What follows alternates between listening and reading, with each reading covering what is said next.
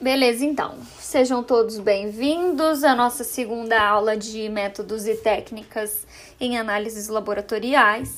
A aula de hoje, ela já é um pouco mais específica para a parte laboratorial. Né? A gente vai falar bastante sobre as amostras biológicas, sobre as etapas no processo analítico, que a gente já viu um pouco na disciplina de introdução à biomedicina. E aqui a gente vai adentrar mais no processo e vai falar bastante também da parte pré-analítica que envolve a coleta de sangue, que vocês vão aprender a realizar nessa disciplina, né? Assim que a gente tiver a liberação para voltar às atividades presenciais. Essa é uma das aulas práticas previstas para esse semestre. Então, vocês vão sair daqui aprendendo a fazer coleta de sangue. Eu brinco com, com os alunos que eles têm que fazer duplas, né? Que vocês vão aprender uns nos outros aí. Antes de ir efetivamente aprendendo coleguinha, a gente vai fazer os testes na laranja e na berinjela primeiro, ok?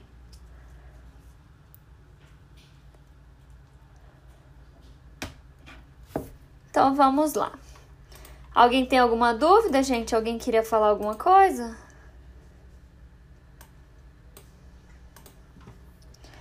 Show! Os objetivos da aula de hoje é identificar os tipos de amostras biológicas, reconhecer o processo de obtenção, conservação e transporte até o laboratório, compreender as fases do processo analítico, reconhecer as fontes de variabilidade nas etapas das análises e como podem influenciar na qualidade dos resultados das análises laboratoriais, beleza? Então, na aula passada, a gente estava falando que os exames laboratoriais têm fins diagnósticos, né? É, oferecem ferramentas para a parte laboratorial, utilizando efetivamente para fornecer um diagnóstico, ou auxiliar no prognóstico, monitorar um tratamento, ou acompanhar o processo de doença ou de cura do paciente. E na aula de hoje a gente vai focar na parte que envolve as amostras biológicas, né? Que são é, a base para a gente conseguir fornecer todas essas informações preconizadas pelo diagnóstico laboratorial. Então, as amostras biológicas são várias, são diferentes tipos de amostras, são diferentes tipos de obtenção também, né? A gente vai falar é, na aula de hoje principalmente sobre obtenção da amostra de sangue, tá? As amostras de urina e de fezes vocês já vão ver em disciplinas específicas que acontecem mais à frente. Então, urina vocês vão ver bastante na microbiologia e fezes na disciplina de parasitologia. Então, consequentemente, aí no quarto e quinto período. Para esse primeiro momento, a gente vai falar sobre o sangue, né? Seus hemocomponentes e seus hemoderivados, né, englobando toda a parte de plasma, soro e sangue total, urina, fezes, líquidos corporais, envolvendo líquido sinovial, que é o líquido das articulações, líquido pleural, né, na parte pulmonar, líquido amniótico, o próprio líquor, né, que é o líquido cerebral, e muitos outros, né? São líquidos cavitários presentes no interior do nosso corpo. Alguns tecidos, né, principalmente os que são utilizados para as análises laboratoriais, como pele, cabelo e fragmentos para biópsias, né? Pele e cabelo são muito utilizados para exames toxicológicos, que também são feitos a partir dessas amostras biológicas, ok? Secreções, que está super em alta agora, principalmente por conta do diagnóstico do Covid, né? Que faz uma coleta de suave nasal, nasofaríngico, na verdade. É uma coleta extremamente desconfortável, mas que analisa a presença do vírus na região do trato respiratório superior.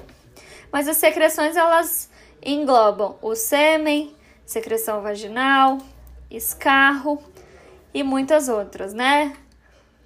Todos os fluidos estão envolvidos aí, as lágrimas, é, secreção de purulenta, né? No caso de, de uma secreção de acne, por exemplo, uma secreção de um cisto, tudo isso está dentro de secreção. O processo de realização de um exame laboratorial ele tem um começo e um fim. Vocês se lembram? Quando que é o começo e quando que é o fim?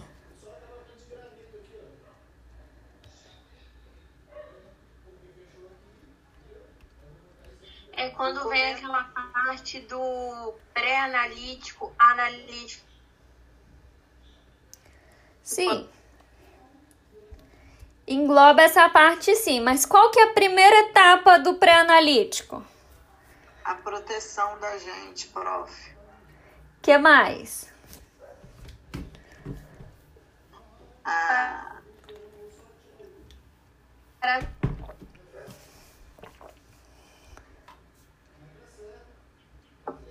Depois a recepção, preparação do paciente para coleta, sim, a coleta. Sim. Qual que é a parte final? Emissão do resultado e entrega do mesmo? Entrega do resultado, isso aí. Às vezes a gente, na verdade, assim, muitas das vezes, até a gente mesmo enquanto paciente, a gente faz um exame e não vai buscar, não é isso? Sim. Já aconteceu com vocês? Já. eu sou mestre em fazer isso. Ainda bem que agora eles entregam pela internet a maioria dos exames, porque eu sou uma negação para voltar no mesmo lugar, gente. Então, isso acontece na maioria dos nossos pacientes. Eu lembro quando eu trabalhava no Multiscan, na clínica de diagnóstico por imagem, que a impressão dos filmes é super caro, né? Cada película custa 15 reais. Então você imagina aí, um exame de ressonância, por exemplo, que tem seis películas. Você multiplica aí 6 por 15. E o paciente não vai buscar o tanto de coisa que era desperdiçado, vocês não têm ideia. Até que começaram a se dar conta e passaram a imprimir na hora que o paciente ia buscar. Então, é, sustentabilidade também, né? O, o meio ambiente precisa disso. Agora os processos se tornaram mais modernos, mais tecnológicos, justamente para ajudar nisso também. Então, gente, é isso mesmo que vocês falaram. São as diferentes fases do processo analítico que englobam a fase pré-analítica, analítica e pós-analítica. Eu quero muito que vocês prestem bastante atenção e, se puderem, pegar um caderno, pegar uma caneta, para a gente fazer essas diferentes etapas muito bem descritas e a gente vai fazer duas atividades na aula de hoje. Então, gente, vocês precisam ter anotado bastante conteúdo, tá? Vamos fazer igual a gente faz, tentar fazer igual a gente faz na sala de aula, tá? Então, vou explicar detalhadamente sobre cada etapa desse processo analítico, iniciando pela primeira, que é a fase antes da análise, né? Então, todas as etapas realizadas antes da análise da amostra englobam a fase pré-analítica. Desde a apresentação do pedido médico até a preparação do paciente, a coleta efetivamente da amostra, o transporte dessa amostra, o recebimento e registro dessa amostra pelo setor é, setor específico né, do, do laboratório e o processamento. O que, que é o processamento? É você distribuir essa amostra para onde ela deve ser analisada. Nessa etapa ainda não é feita a análise em si. É a etapa em que acontecem 60 a 70% dos erros, gente. Porque engloba muitos processos, certo? Aqui no pedido médico pode ser feita interpretação errada, né? Letra de médico é uma coisa maravilhosa. Então, nesse processo aí de tradução do que o médico queria, pode ser feita autorização errada, principalmente se for exame particular, né? Porque exame de plano de saúde requer também um código, aí no código fica um pouco mais difícil de errar, mas se você também não conseguir identificar o número, você vai analisar errado. A preparação do paciente, então tem exame que requer alguns preparos específicos, né? Alguns requer jejum, outros não realizar atividade física em determinado período antes do exame, não ter nenhum tipo de atividade sexual, ou você não fazer o uso de, de nenhum alimento estimulante à base de cafeína ou à base de cola, no caso de, de regiões específicas que fazem uso de chás é muito estimulantes, tem que tomar bastante cuidado, entre outros, tá? Quem faz é, uso de medicamento contínuo, suspender, enfim. São vários tipos de preparo que devem ser passados para o paciente e conferidos antes da coleta ser realizada. A coleta dessa amostra vai depender muito de qual que é o tipo de exame. Então, se for um exame de sangue, fazer a, a, a avaliação correta dos exames que precisam ser feitos, a identificação desse paciente, se ele se ele está cumprindo todos os pré-requisitos, principalmente jejum, gente. Eu já falei isso para vocês e é um ponto importantíssimo. O paciente mente pra gente. O paciente ele vai falar assim: "Ah, eu tô de jejum, eu não como nada desde ontem". Aí você fala assim: "Qual foi a última coisa que você comeu, seu João?" "Ah, eu tomei só um cafezinho meia hora atrás". Então assim, a gente precisa se certificar que essa informação ela é correta, tá? Transporte da amostra, principalmente se ele for coletado em um lugar e for analisado em outro, que é o que acontece na maioria dos casos. Então, gente, esse esse processo ele pode demorar, né, o transporte.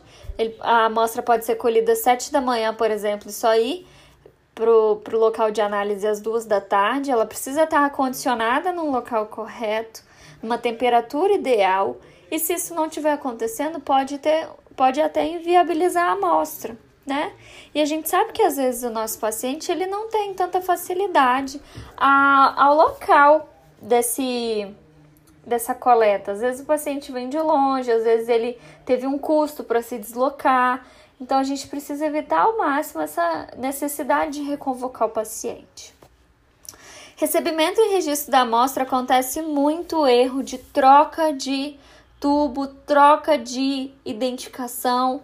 Então, é, mesmo sendo certificado, mesmo tendo diferentes maneiras é, de usar a tecnologia a nosso favor, isso acontece ainda nos dias de hoje, tá, gente? Então, 60 a 70% dos erros estão inseridos nessas etapas iniciais. Então, o que, que pode variar aqui para ajudar nessa relação aqui, ó, vai favorecer os erros. Deixa eu até inserir aqui essa caixinha que ela é importante. O que, que vai favorecer os erros? Quais são as fontes de variabilidade? Por exemplo, se o paciente ele precisa fazer 8 horas de jejum, Aí o paciente ele tá fazendo uma dieta low carb, ele vai e faz 16 horas de jejum. Isso já inviabiliza a amostra, porque o tempo máximo de jejum são 14 horas. Então, se você faz essa pergunta para o paciente, não pergunta quanto tempo ele está de jejum, isso pode interferir diretamente no seu resultado, tá bom?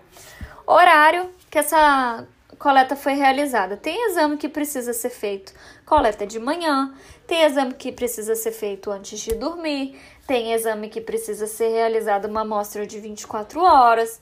Então, tudo isso interfere no resultado. Tem exame que precisa ser coletado logo depois de ingerir o alimento. Então, vocês precisam analisar o momento que foi solicitada a coleta e realizar no horário corretamente. Medicamentos. Muitos pacientes, eles não vão falar para vocês o medicamento que eles tomam. Ou eles vão mentir ou eles vão omitir.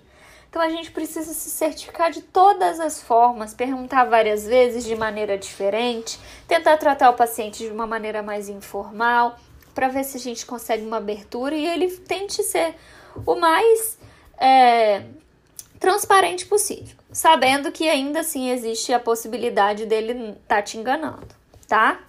Atividade física. Muitos dos exames não podem ter esse estímulo né, de aceleração do metabolismo nas 24 horas que acontece o exame. Então, esse é um outro fator também precisa ser levado em consideração. Cadastro incorreto. Então, os dados do paciente podem estar incorretos. O sexo do paciente pode estar incorreto, a idade do paciente pode estar incorreta. Tudo isso vai interferir na interpretação do resultado, porque os exames eles têm chamados valores de referência. Então, seu exame vai ser analisado, vai gerar um resultado e do lado dele vai aparecer assim: valor de referência entre tanto e tanto para homem, entre tanto e tanto para mulher, entre tanto e tanto até os 29 anos. Então, esses dados, se eles estão incorretos, também vai interferir na interpretação do seu resultado.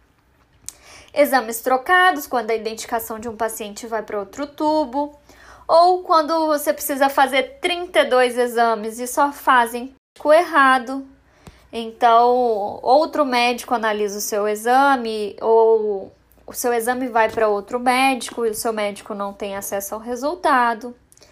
Uma coleta, se ela teve o, o material inadequado, às vezes ele é insuficiente, ou às vezes é, aconteceu hemólise, o paciente ficou lá com garrote muito tempo, ou colocou o material no tubo errado, ou aconteceu homogeneização inadequada, eu vou ensinar para vocês como fazer de maneira correta, ou utilizou o garrote lá, o torniquete, por muito tempo, né? O tempo máximo de uso do torniquete é de um minuto, tá? e ainda assim é desconfortável.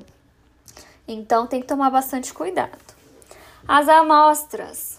Manter a amostra condicionada na temperatura de 4 graus.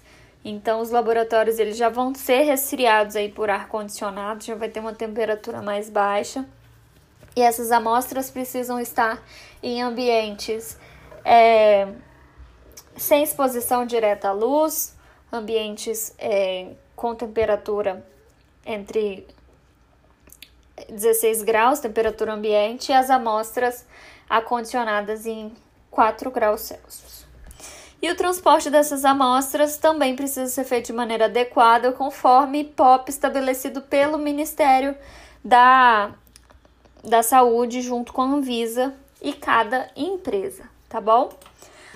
O processo de coleta, conservação e transporte até o laboratório devem ser realizados de maneira adequada para garantir os resultados laboratoriais válidos. Isso aqui interfere diretamente, sabe aonde, gente? Na qualidade. Então, qualidade laboratorial é um ponto muito importante. Eu tenho uma amiga biomédica a Alessandra, ela até deu uma palestra no ano, sem ser 2019, 2018, aí na faculdade, ela trabalha especificamente com um setor de qualidade laboratorial no bioclínico, é uma rede, né? Ela é biomédica responsável por todas as unidades. Então, é um setor que está crescendo, todas as empresas estão investindo muito em qualidade, algumas investem até em certificação, que dá um nível a mais de segurança, né, por parte dos pacientes a procurarem essas empresas que têm excelentes níveis de qualidade e níveis certificados por empresas nacionais e internacionais. O acondicionamento e transporte do sangue, urina, líquidos corporais e tecidos do local de coleta é uma parte importante do processo a gente ainda está falando da etapa pré-analítica, tá bom? A agitação excessiva de amostras deve ser evitada para minimizar a hemólise. O que, que é hemólise, gente? A hemólise é um processo de rompimento da membrana, né, da membrana da hemácia, que vai fazer com que lance hemoglobina na corrente sanguínea de maneira geral. Isso pode gerar uma interpretação errada porque algumas patologias graves, inclusive, como anemia falciforme, anemia a talassemia, anemia hemolítica, elas também têm como resultado é, o, o mesmo que é obtido pela, pelo processo de hemólise na lâmina. Então, a análise da lâmina, que é feita juntamente com os exames laboratoriais, ele demonstra o rompimento dessa membrana da hemácia, fazendo com que ela fique com o formato de uma meia lua, assim, fragmentada. Então, isso pode gerar um, um falso positivo, mas tem doenças como essas que eu falei para vocês, como anemia falciforme, anemia hemolítica, talassemia, que em casos graves precisam de transfusão de sangue. Então, se é um paciente que está internado, que tem um histórico de, de necessidades, né, por, por conta de dessas patologias, pode gerar um resultado falso positivo, fazer a, a, o uso de uma bolsa de sangue sem necessidade. Então, a gente precisa analisar corretamente cada caso e avaliar se realmente tem hemólise nessa, nessa amostra, se essa hemólise é por conta de uma agitação excessiva ou por uso prolongado do garrote, ou se é realmente por conta de uma patologia, tá bom? As amostras devem ser protegidas contra a exposição de luz, né? porque a, a luz solar ela pode provocar degradação de algumas partes importantes das amostras, como os analitos é, hepáticos, por exemplo, a bilirrubina, que está presente aí nas amostras de uma maneira discreta, né? Mas ela tem uma coloração alaranjada e ela é resultante também da degradação da hemoglobina. Ela é muito comum ter, estar presente no, nos exames de sangue e também na, nos exames de urina, porém em, em quantidades pequenas. Mas quando a amostra fica lá exposta à luz solar, isso aparece com uma maior quantidade, né, gerando o resultado falso positivo que precisa ser analisado corretamente.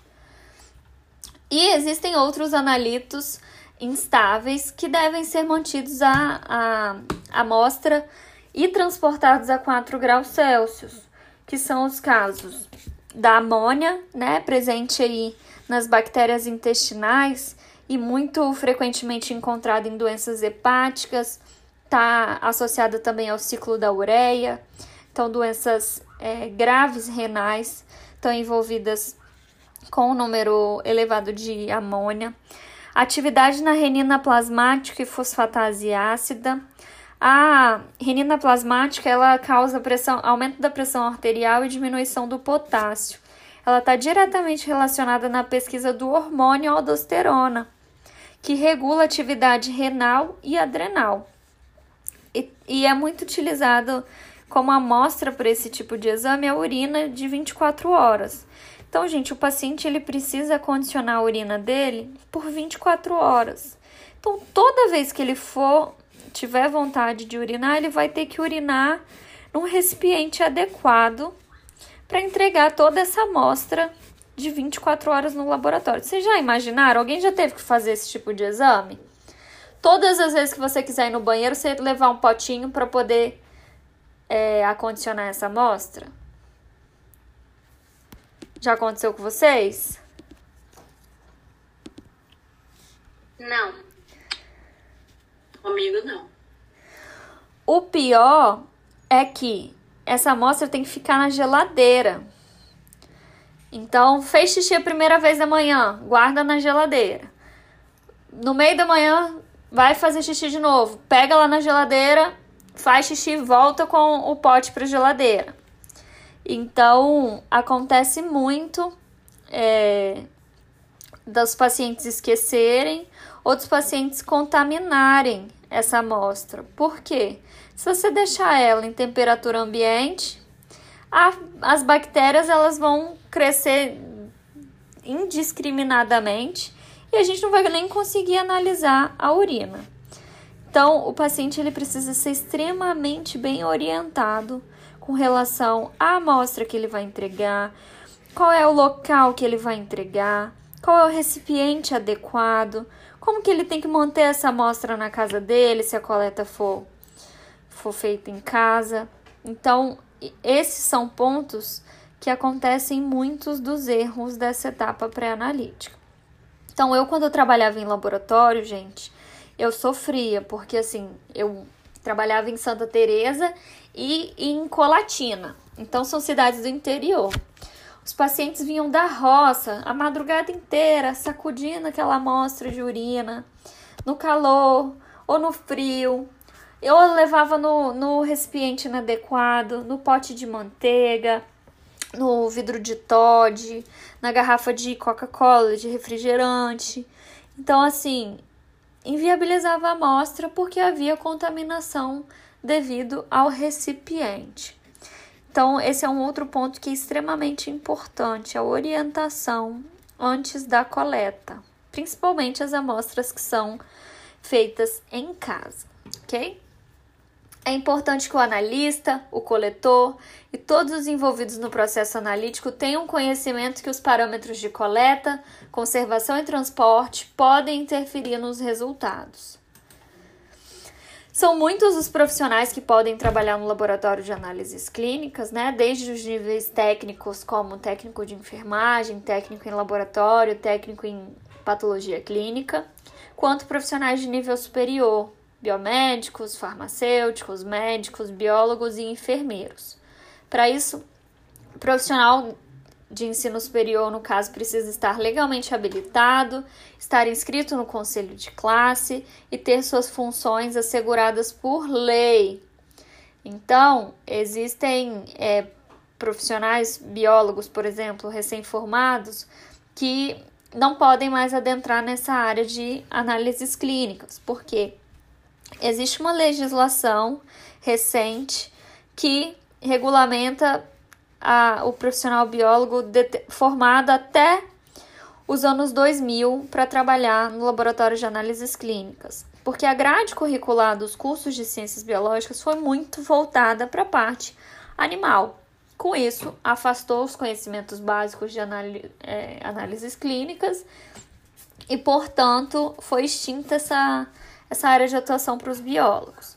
Já os farmacêuticos, hoje os farmacêuticos são formados farmacêuticos generalistas. Antigamente eram formados farmacêuticos bioquímicos, com quatro anos e meio. Hoje, farmacêutico generalista não pode trabalhar em laboratório de análises clínicas, ele vai ter que fazer uma especialização em bioquímica para poder trabalhar. Então, isso também é uma grande vantagem que nós biomédicos temos com relação aos outros profissionais. Já os enfermeiros, ele tem seu lugar por conta da, da coleta, né? Principalmente coletas arteriais, o enfermeiro pode realizar.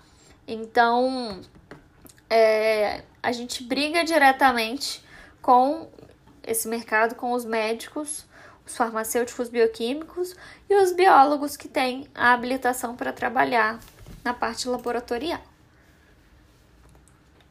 Patrícia? Oi.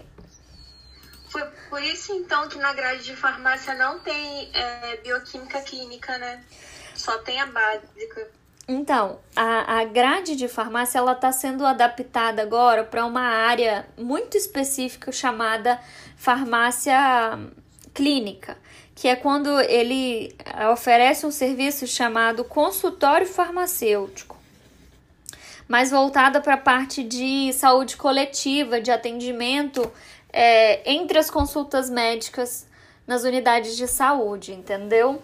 Então, de uns anos para cá, a grade de farmácia ela tem se readaptado, né, nesse novo formato. Mas bioquímica clínica é só uma das disciplinas laboratoriais que a gente tem. Por exemplo, hematoclínica eles não têm e a biomedicina tem. Na farmácia só tem hemato básica, vocês têm hemato básica e clínica. São muitas as disciplinas que vocês têm com uma ênfase muito maior, né? A toxicologia, por exemplo. A farmácia só tem toxicologia, vocês têm toxicologia, depois vocês têm tópicos em perícia criminal. Então, são disciplinas complementares. Entendeu?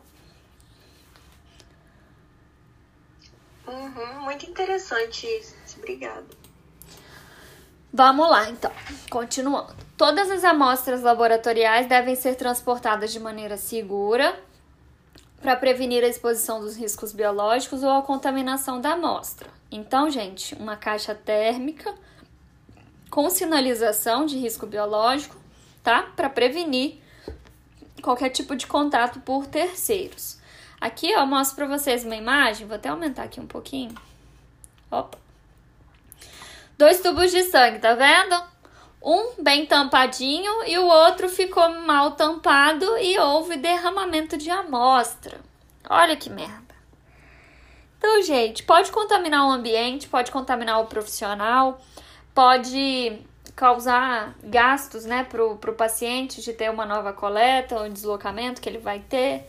Então, gera todo esse inconveniente, pode retardar o tratamento, aumentar o custo para o laboratório, porque aí a gente perde um horário, né? Vai ter que fazer todo o uso dos descartáveis novamente.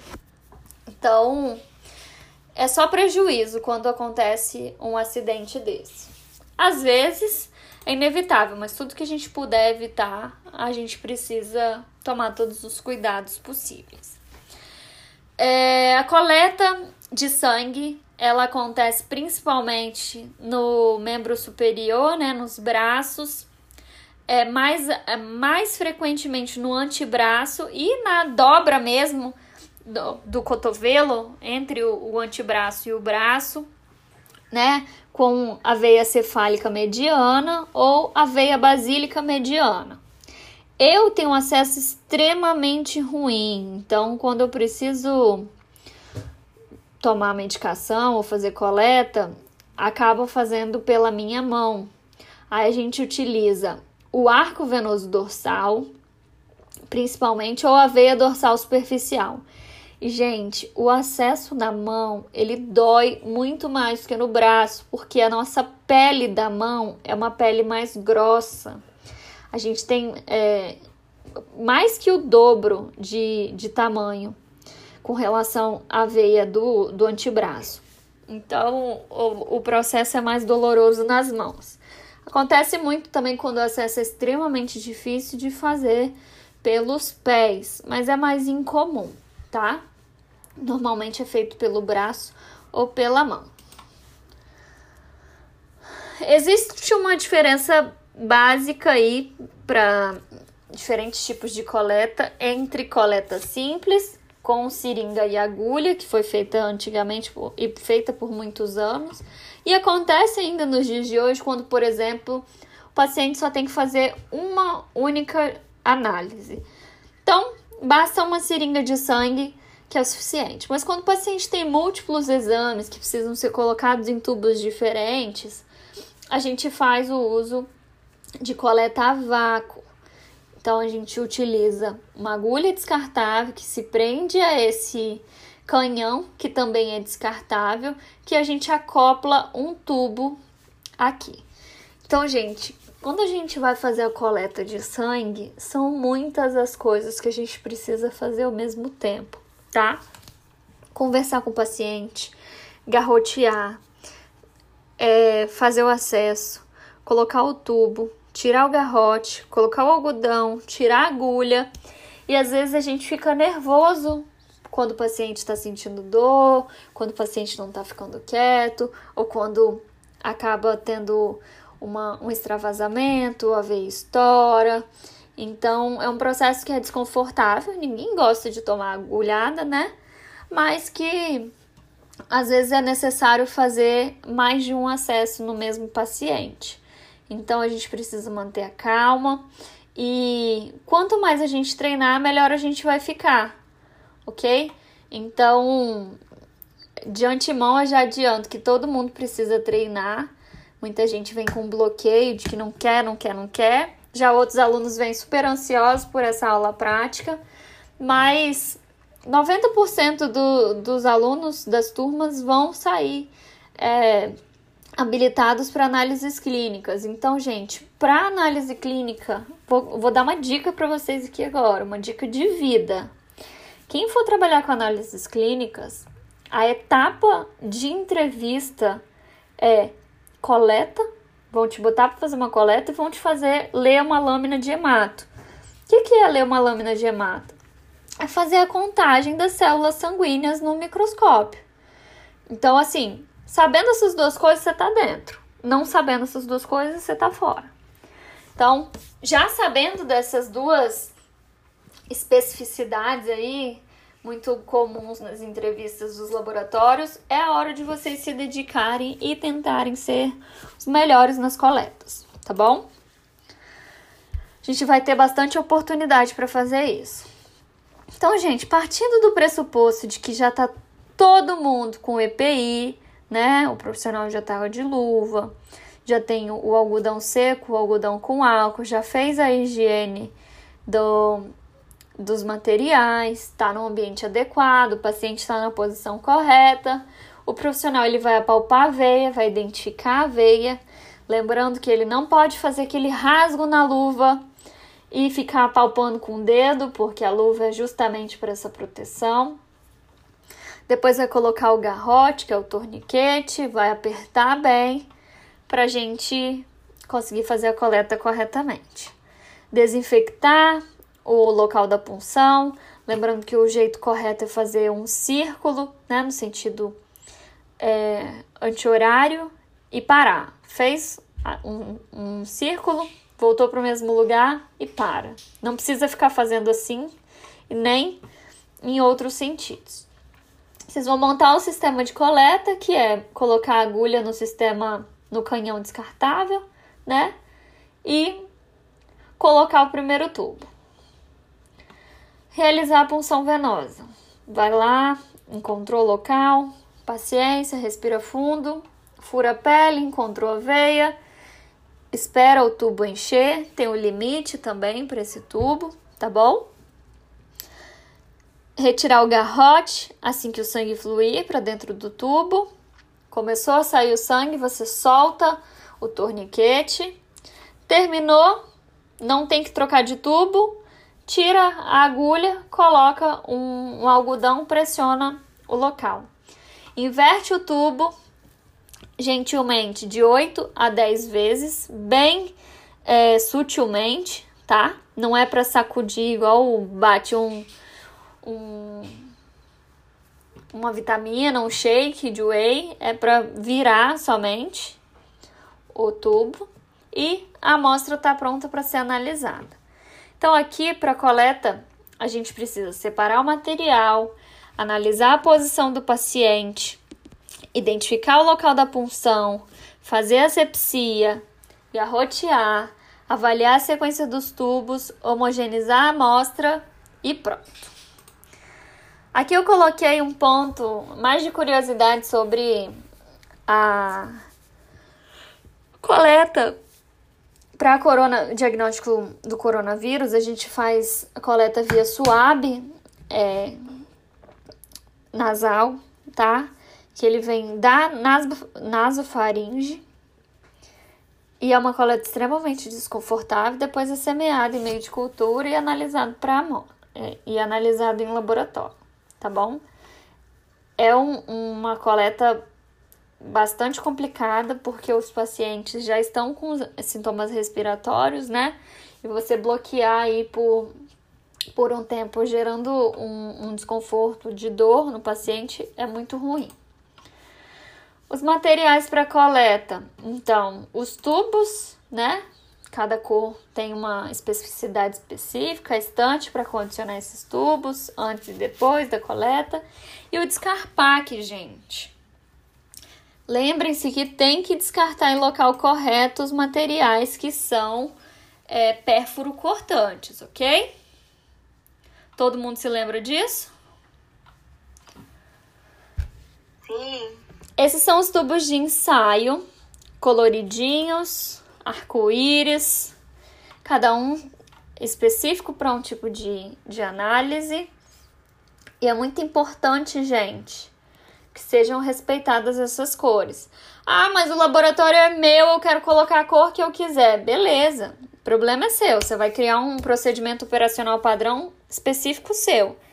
Mas para o mundo inteiro de outra forma. Então a gente vai respeitar o que é para o mundo inteiro, tá? Isso aí é o que é consenso entre os autores. Então a gente vai utilizar o que está no livro como base, tá? A identificação do paciente, quando ela é feita a partir de, de etiqueta com código de barra, a gente precisa ter o nome do paciente, idade, sexo, o horário que o paciente abriu a ficha, a data, o número da amostra, quais são os exames, qual que é o recipiente, a requisição do paciente. Então, todas essas informações são importantes, gente, porque o que, que acontece? Vai ter nesse dia duas Maria José, ou vai ter nesse dia dois Francisco da Silva Rodrigues. Pode ter. O que, que vai diferenciar? Data de nascimento, idade, CPF e os dados cadastrais que são solicitados lá no início, na recepção. Então a gente tem que tomar muito, muito, muito cuidado, porque acontece até na hora de chamar para coleta. Você tem que chamar o paciente pelo nome completo e, se possível, gente, é, conferir o documento. Por quê? Isso acontece demais. Todo mundo ansioso, querendo sair. Já chega querendo sair, né? E aí? Chama lá, Luísa. Levantam três Luísa.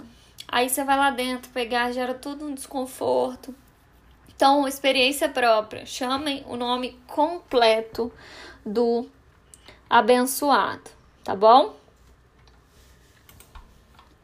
O, o transporte. Quando a gente faz uma coleta externa, né, a coleta na casa do paciente, a gente tem que levar uma maleta já com todos os materiais necessários para coleta e uma bolsa térmica para ser transportado, tá? Tanto a amostra quanto aqui os pérfuro cortantes, para que não aconteça nenhum tipo de acidente. Umas bolsas de gelo para manutenção da temperatura, suporte de isopor também para manutenção das amostras e mantê-las na posição vertical, caixa de isopor e a caixa térmica, ok? O transporte, sempre tendo uma caixa térmica com o símbolo de risco biológico externamente. E aí, se for para bolsas de sangue, por exemplo, deve ser divididas com papelão as bordas. Algumas amostras especificamente precisam ter temperaturas adequadas para transporte, mas isso aqui é bem variável, vai depender muito do tipo de exame realizado e do procedimento específico do laboratório, tá? Então, isso aqui é mais a título de curiosidade de vocês. O acondicionamento adequado dos materiais, ou seja, sobre o abrigo da luz, temperatura de ar-condicionado, 16 graus mais ou menos Mantém as determinações exigidas para as análises dos materiais coletados, né, principalmente aí pela Anvisa, pela, pela parte de vigilância. E a gente precisa respeitar, gente. Tem amostra que precisa de uma temperatura específica, um tempo específico para ser analisado. Então, todos esses conhecimentos eles precisam ser levados em conta antes da análise, ok? Acontece também a triagem e cadastro da amostra, que antigamente era feito assim, ó, manualmente, tubo por tubo. Imagina se uma tampa dessa daqui, gente, solta, igual mostrei aqui para vocês. Cadê? Uma tampinha dessa aqui solta, você manipulando uma cabeça para cima, cabeça para baixo, sacudindo aqui nessa caixa de um lado pro outro. Ia contaminar tudo, certo? Ia manchar as etiquetas, ia contaminar. E aí, os sistemas foram inovando, as tecnologias foram nos ajudando. Tem laboratório que faz isso completamente robotizado, tá? Então isso é para a gente pensar também. Os robôs já vieram tomando conta de funcionários como esse aqui que fazia triagem. Hoje em dia, não precisa de uma pessoa que fica doente, que falta, que, que o transporte tá em greve, ela não vai trabalhar, ou que o filho tá doente, ela não pode ir, ou que faleceu um ente da família e ela tá de, de atestado. Os robôs, eles funcionam. Simplesmente. Vai parar uma vez ou outra porque tem um problema numa peça? Vai, mas muito menos do que as interferências humanas, certo? A gente tem sentimentos, né? A gente mistura muito o nosso emocional com o nosso profissional. Isso atrapalha a gente por muitas vezes. Nossa atividade de agora vai ser sobre tubos de ensaio, ok? Vocês precisam analisar os tubos.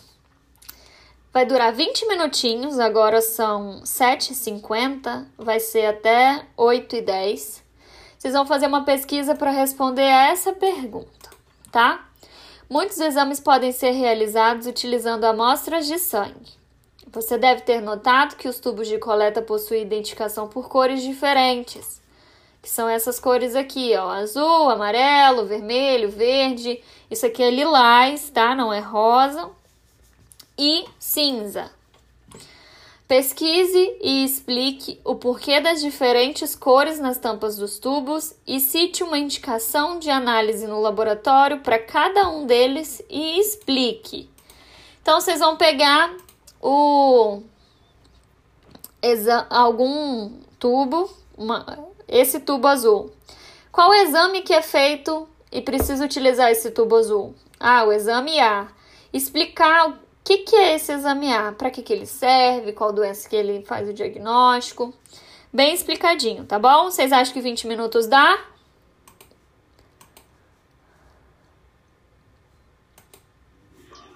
Acho que De todos os tubos, professora? Todos os tubos. Seis tubos. Não.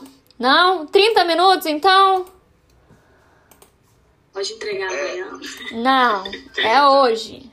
Tá, tá ótimo, 30. 30 minutos então, tá? Mas, mas, a gente vai entregar isso onde, Patrícia? Aqui no fórum. Vocês vão colocar lá no fórum. Ah, tá. A gente vai abrir, no caso, o slide, já tá tudo certinho. A gente vai só terminar de completar e te mandar. Isso. Não precisa. É, vocês só vão. Pode abrir um arquivo do Word, só copiar e colar lá no fórum.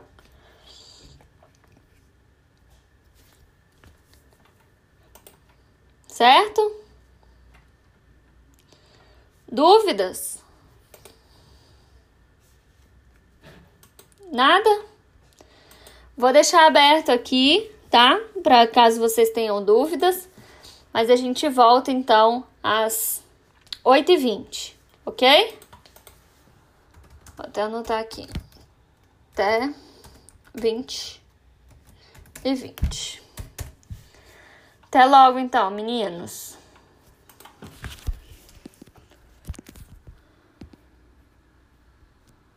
Então adiantar pra você ir fazer seu suco de acerola, tá bom? Vocês estão vendo minha tela? Sim, tá joia.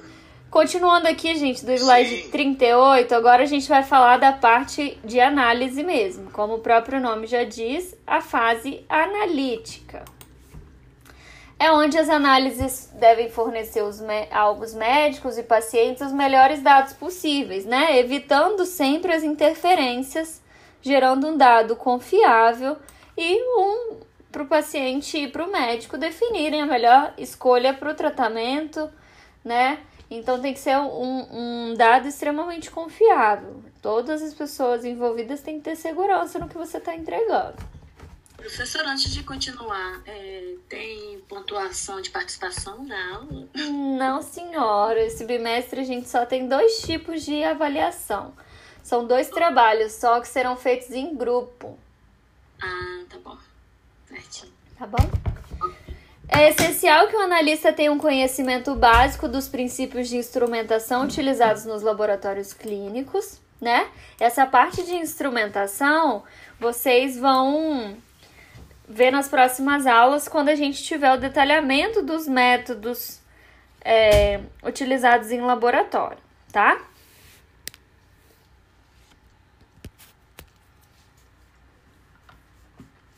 É essencial que o analista tenha um conhecimento básico dessas instrumentações, porque sem um conhecimento desses princípios necessários, os operadores não estarão bem equipados para solucionar os possíveis problemas que venham a acontecer nessa etapa que é tão importante, né? E é aí que eu falo para vocês da importância da qualidade. Com o avanço da tecnologia, controle de qualidade, informatização, automação dos processos, os erros laboratoriais da fase analítica, a parte de execução dos exames, foram diminuindo muito, né? Opa, mudei aqui o texto. E os erros mais comuns dessa etapa incluem falha na calibração e manutenção dos equipamentos, variação da energia elétrica, água ou reagentes fora das especificações. Ô, gente, meu computador tá doido. Erros nas diluições dos calibradores e controles. Insumos mal acondicionados ou degradados. Aspiração de bolhas de ar. Fibrina, interferentes, estabilidade da amostra prejudicada temperatura ambiente ou temperatura de reação inadequadas, erros em cálculos de diluição das amostras, ok?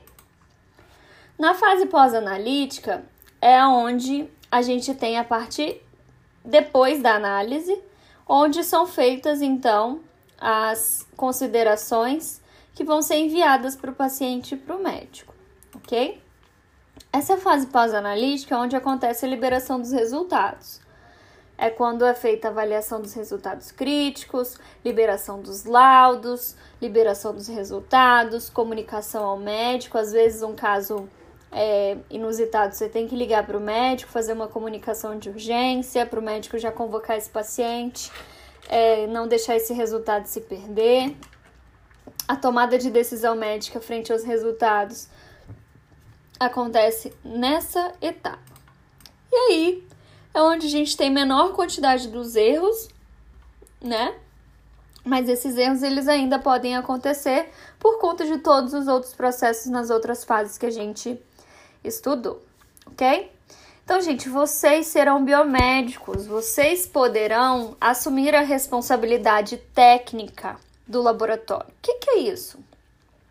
É, é uma responsabilidade prevista em lei a partir da Resolução 78 de 2002, que dispõe sobre o ato profissional biomédico, fixando o campo de atividade na parte de análises clínicas, chamada de habilitação em patologia clínica, onde o profissional biomédico tem competência legal para assumir e executar o processamento de sangue, suas sorologias, exames pré-transfusionais e é capacitado legalmente para assumir chefias técnicas, assessorias e direção dessas atividades, inclusive firmar o laudo dos exames analisados aqui, ó, a partir do processamento de sangue e suas sorologias, tá? É muito importante, gente, vocês saberem, enquanto profissionais, até onde vocês podem ir. Para isso, vocês têm que conhecer a legislação sobre a profissão de vocês, ok? E a todo momento eu vou estar tá disponibilizando para vocês, porque não faltarão é, oportunidades da gente discutir sobre o, o que a gente pode e o que não pode fazer dentro da biomedicina, tá bom?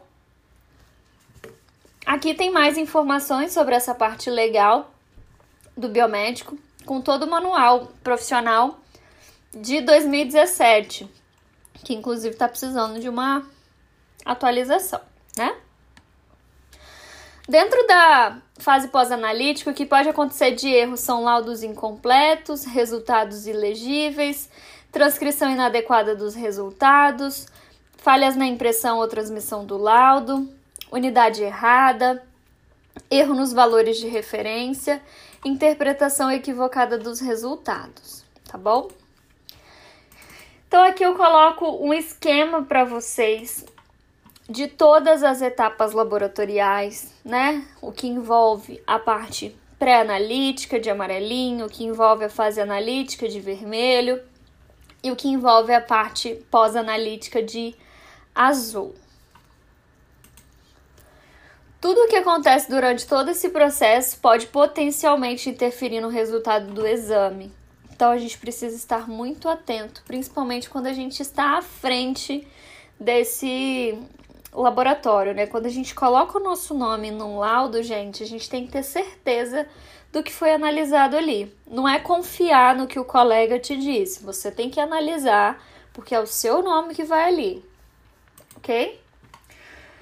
Tudo que acontece durante todo esse processo de laboratório pode interferir no resultado do exame. Eu falei para vocês várias coisas que podem interferir no processo de análise do resultado, não falei?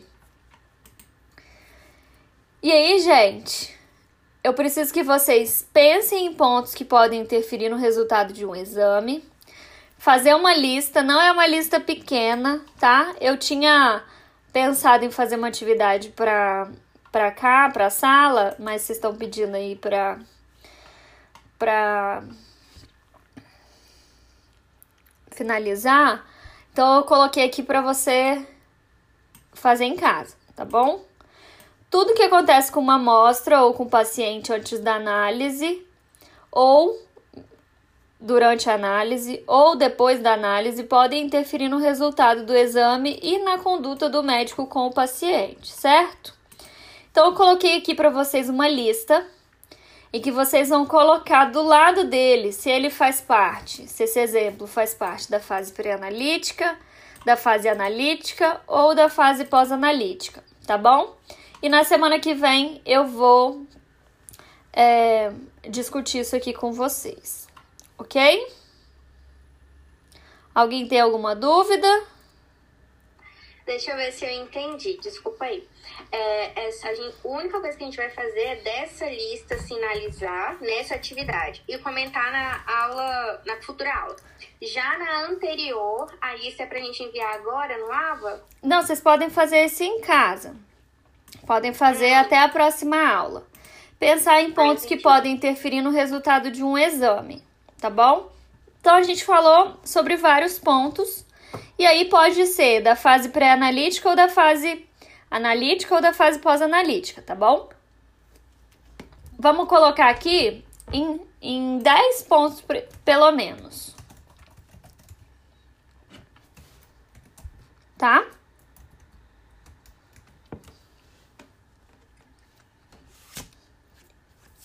Combinado?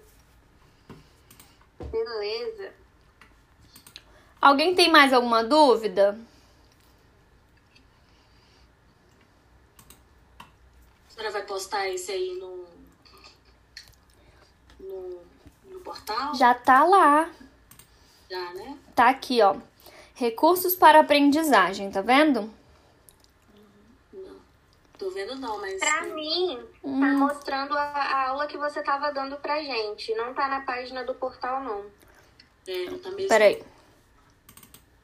É porque eu tenho que finalizar a tela e abrir de novo. Aqui, ó. Semana 5, recursos para aprendizagem. Tá aqui, ó. Ótimo. Eu tô tendo que postar em PDF, gente, porque as aulas estão ficando muito pesadas por conta das imagens.